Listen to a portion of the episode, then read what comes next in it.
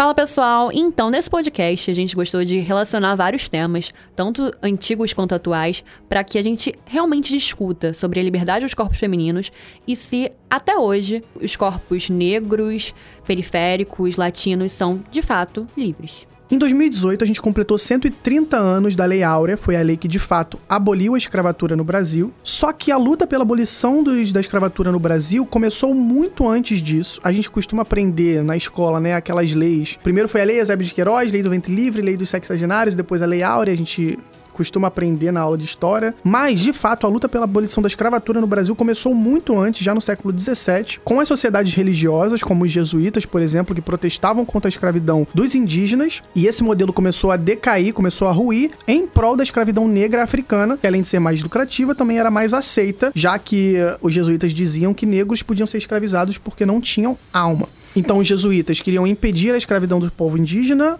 até porque o povo indígena representava uma oportunidade para eles converterem mais católicos, os negros africanos não. Então, de pouco em pouco, a escravidão negra africana foi crescendo e a escravidão dos indígenas foi uh, ruindo. Em 1822, que foi o ano da independência, o Brasil quase foi fundado como um país não escravocrata. Ele teria sido o primeiro a fazer isso na América, uma vez que o Chile aboliu em 1823. Então, o Brasil teve essa oportunidade, né, de ser o pioneiro na, na abolição da escravatura, em, em, ser um país cuja independência foi fundada num modelo não escravocrata. Uh, na época, o abolicionismo já era discutido mundialmente, né? Só que as oligarquias no Brasil defenderam a manutenção do regime depois da independência e o Brasil acabou acatando. Então, a gente tem algo na nossa história do qual a gente não se orgulha, né? O Brasil acabou sendo o último país de toda a América a abolir a escravidão em 1888, então mais de 60 anos depois da independência.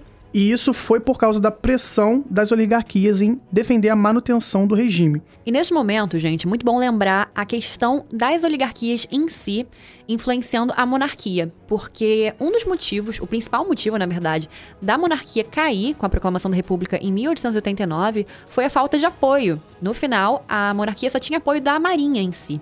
E para entender um pouco mais isso, gente, a gente tem que lembrar que as oligarquias sustentavam a monarquia e eram a base para que aquele regime se mantivesse. Tanto que, com a abolição da escravidão em 1888, a monarquia perdeu o restante do apoio que ela tinha, que era das elites cafeeiras cariocas. Então, a partir disso, a, a monarquia ficou basicamente só com o apoio da Marinha e caiu um ano depois, com a proclamação da República. Então, é sempre bom lembrar o quanto essas oligarquias faziam e tinham impacto na nossa sociedade em tudo que acontecia. Então, assim, a gente entende como as oligarquias fizeram com que essa escravidão, que poderia ter sido abolida em 1823, junto com a do Chile, se mantivesse por mais 60 e poucos anos. Havia uma pressão externa muito grande para a abolição. As nações europeias, e aí eu destaco a Inglaterra, viam no continente africano uma fonte de riqueza muito grande. Eles estavam acostumados a explorar apenas a costa africana, né? A, manutenção desse sistema de comércio de pessoas acabava sendo inviável se a Inglaterra quisesse, por exemplo, explorar dentro do continente.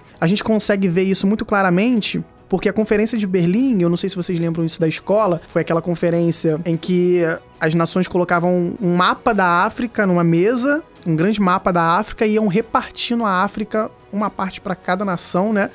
Uh, ela ocorreu em 1884 e 1885, então foi muito próximo dessa época em que a abolição da escravidão no, no, no Brasil e no mundo, né, já estava bem encaminhada. Tanto que, se vocês olharem o mapa africano, tem várias fronteiras que são retas. E isso, pensando em qualquer construção de civilização, não faz sentido algum, porque nenhum povo se instaura num espaço com uma linha reta. Assim, a gente consegue ver essa influência europeia na delimitação do território africano até hoje, que colocou povos é, rivais no mesmo espaço, dividiu povos em territórios. Simplesmente olhando o mapa, a gente consegue ver todo esse impacto que a cultura europeia fez na cultura africana. E eles não é nem que não havia fronteiras, né? Existiam muitas fronteiras já naturais, eles não levaram em conta essas fronteiras entre povos rivais e culturas rivais e às vezes juntaram culturas completamente diferentes no mesmo território, numa mesma região. E muito do que a África sofreu anos, décadas, séculos depois da Conferência de, de Berlim derivaram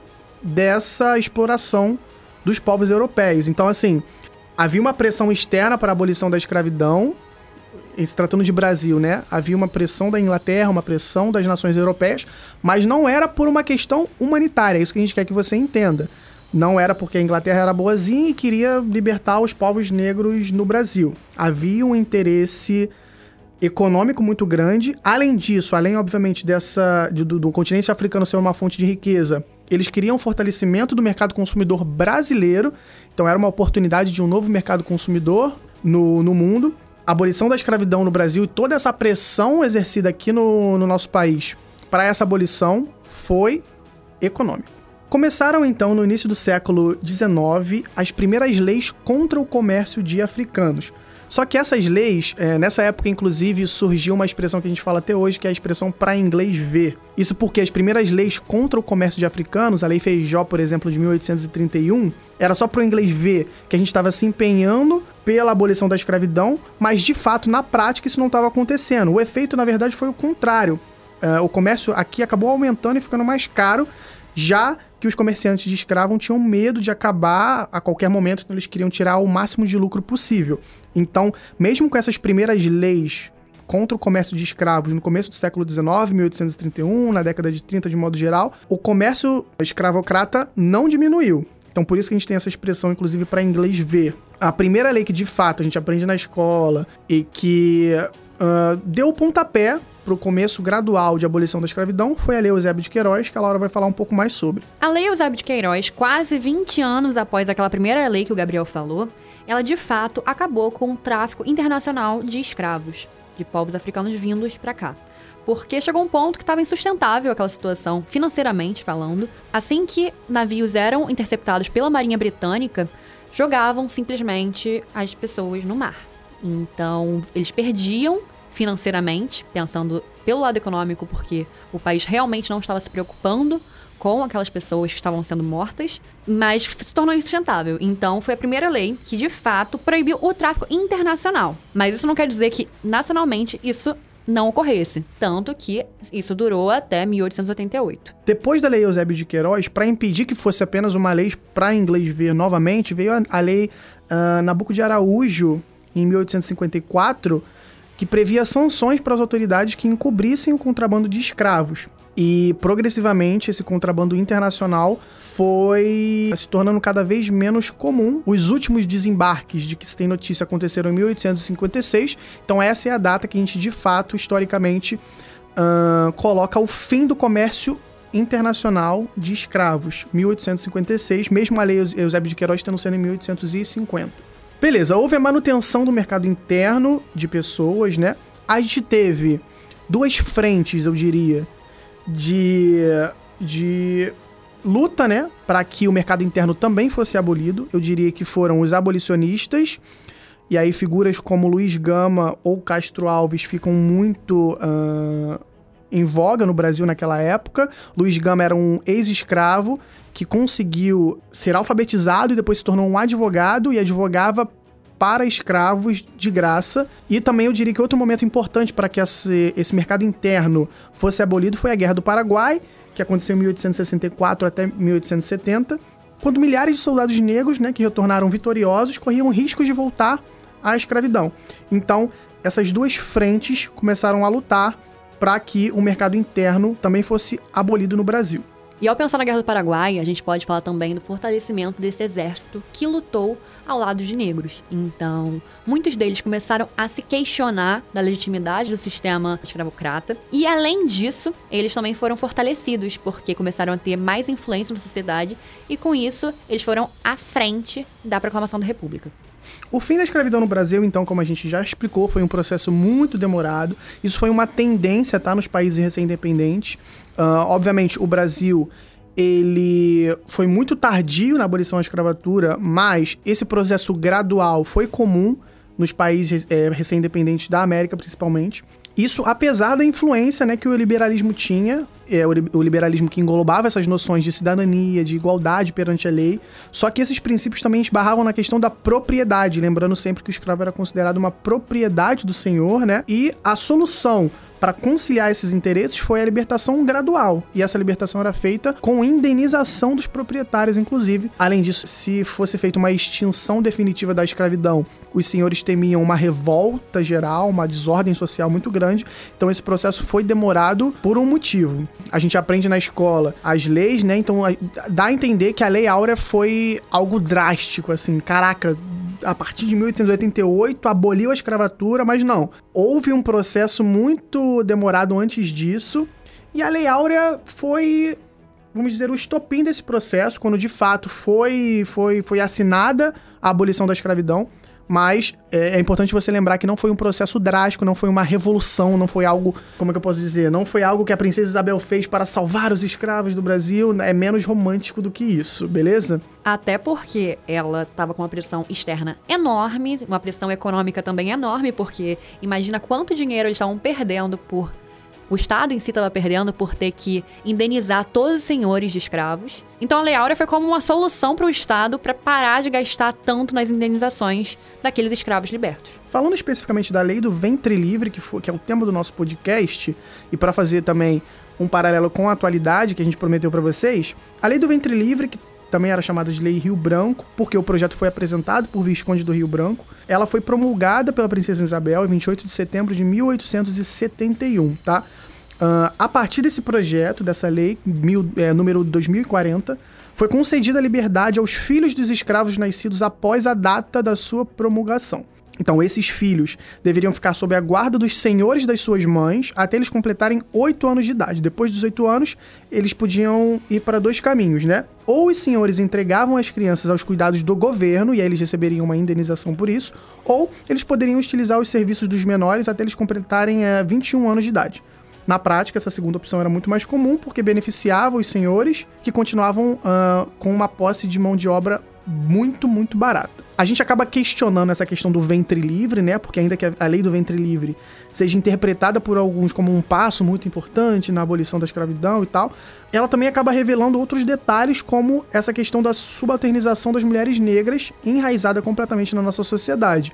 Uh, não eram as mulheres negras que escolhiam o destino dos seus filhos a partir dos oito anos, eram os próprios senhores que ainda tinham o direito de receber uma indenização pelos filhos delas. Acaba sendo um pouco de falácia, talvez, falar em ventre livre, já que os destinos dessas crianças acabou permanecendo regulado a partir das, da vontade dos seus proprietários, né? Sem o direito de escolha das mulheres negras, das mães desses filhos. Uh, então, durante os 350 anos de escravidão no Brasil, as mulheres negras elas foram violentadas, tiveram seus filhos assistiram né, seus filhos serem explorados, completamente é, violentados também, vendidos.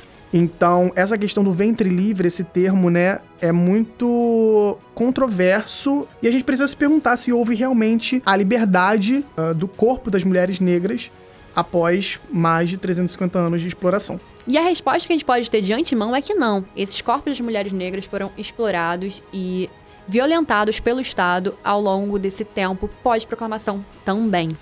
E a gente pode perceber essa situação a partir de que, com a proclamação, houve um processo de embranquecimento da nossa população. Tanto que em 1911 houve uma proposta para que até 2011, sim, nove anos atrás, houvesse o fim do fenótipo negro na nossa sociedade. Isso era muito baseado em supostas teorias científicas, como medição do rosto, do formato do rosto, para que os corpos brancos fossem privilegiados em detrimento dos corpos negros, que eram vistos como sujeitos à criminalidade. E desde então houve diversas denúncias sobre a suposta esterilização de mulheres pobres no nosso país.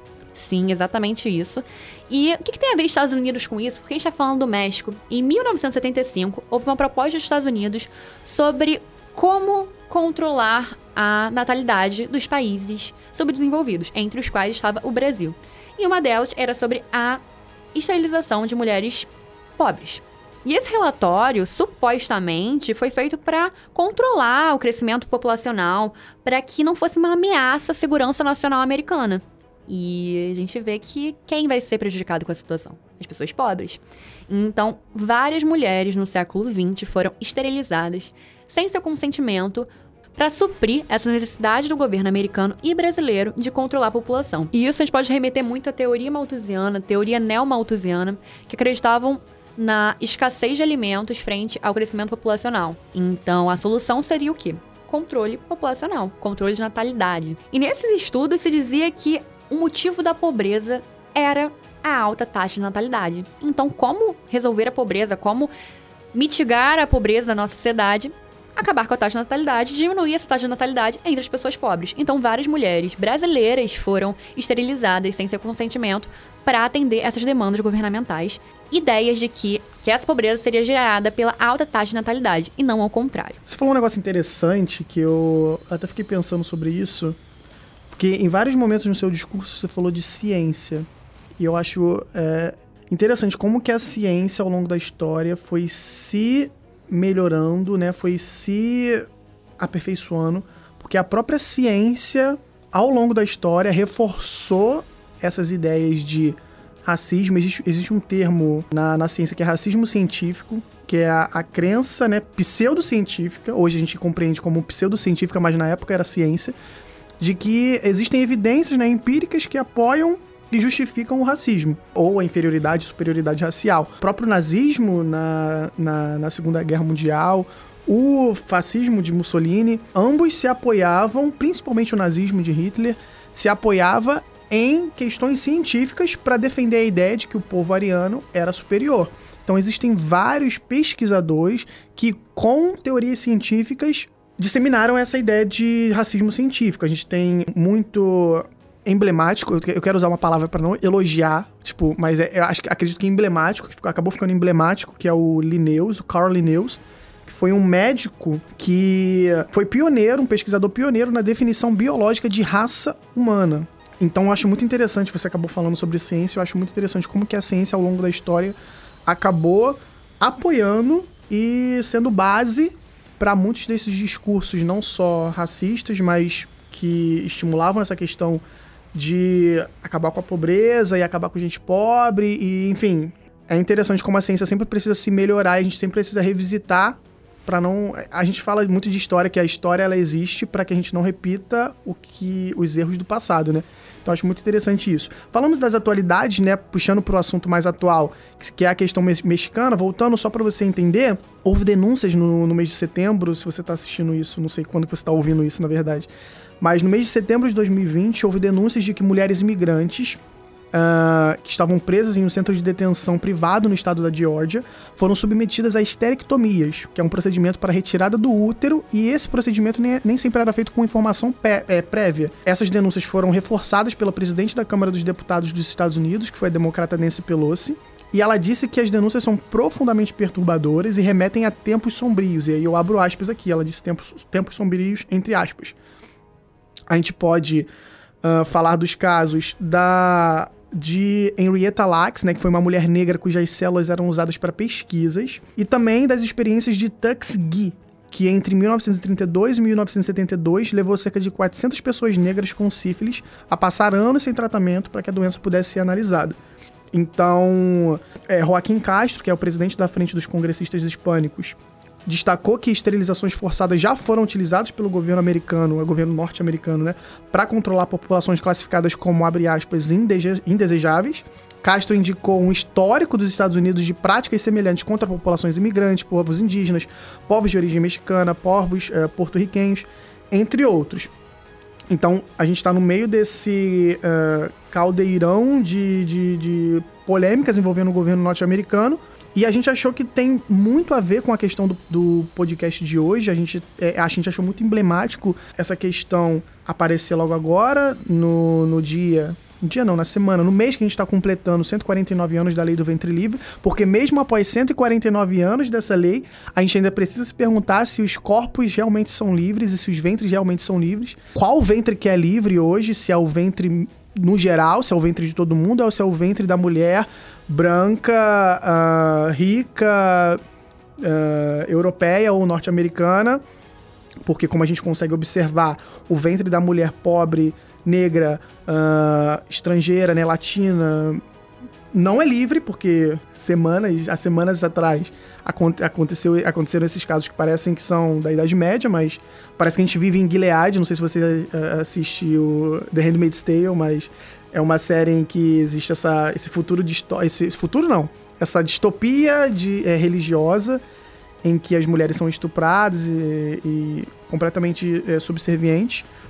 Mas isso a gente acaba se perguntando, assim, em que mundo que a gente está vivendo hoje e para onde que a gente vai, principalmente. No mundo caótico a gente vem vivendo, às vezes a gente acaba naturalizando certos acontecimentos, certas tragédias e não ver mais tanto peso nessas coisas. Mas eu queria aqui destacar que são mulheres mexicanas que não entendem aquela língua na maioria dos casos, justamente por isso elas sofrem um procedimento que elas não sabem que estão sofrendo, e é um procedimento muito agressivo, é, é uma retirada de um órgão que só é, é recomendado em casos de câncer de útero, tumores, sangramentos excessivos. Então, é uma coisa muito agressiva que essas mulheres estão tendo o direito de ser mães privado. Então, é muito grave. É uma coisa que está acontecendo agora, em 2020, no século 21.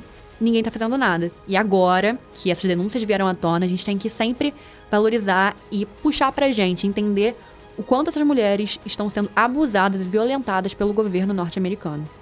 Então a gente consegue, nesse podcast, alertar para muitos temas importantes. Existe o é, racismo, uh, machismo, uh, questões envolvendo a população pobre, população estrangeira. Eu, a gente sempre traz frases aqui no final do podcast. A frase que eu vou trazer hoje, por a gente estar tá falando de ventre livre, por a gente estar tá falando de fato, da invasão a esses corpos, eu trouxe uma frase da Simone de Beauvoir, que provavelmente você conhece, é uma frase que ficou é, emblemática. Uh, ela diz: Não se nasce mulher, torna-se mulher. Como que o, o não só né, o racismo e o, o, preconceito contra estrangeiros, a xenofobia, né, tá inserida na, so, na nossa sociedade, mas o machismo também. Então, eu sempre fico. Sempre quando saem esses, essas notícias, eu sempre fico me perguntando uh, que mundo que a gente está construindo, né? É, se coisas desse tipo ainda acontecem debaixo dos nossos olhos e aparentemente nada é feito. A gente vai ficar acompanhando, obviamente, as notícias, mas uh, me preocupa um pouco. É muito esquisito a gente, mais uma vez, pensar que isso está acontecendo agora e acontecendo num país onde tem uma estátua da liberdade, que supostamente aquele povo é livre. Então, para fechar, é, a minha frase de hoje é uma frase da Clarice Lispector, que é liberdade é pouco, o que eu desejo ainda não tem nome, para que a gente realmente reflita se nós realmente somos livres e se nossos corpos realmente é a liberdade que deveríamos ter.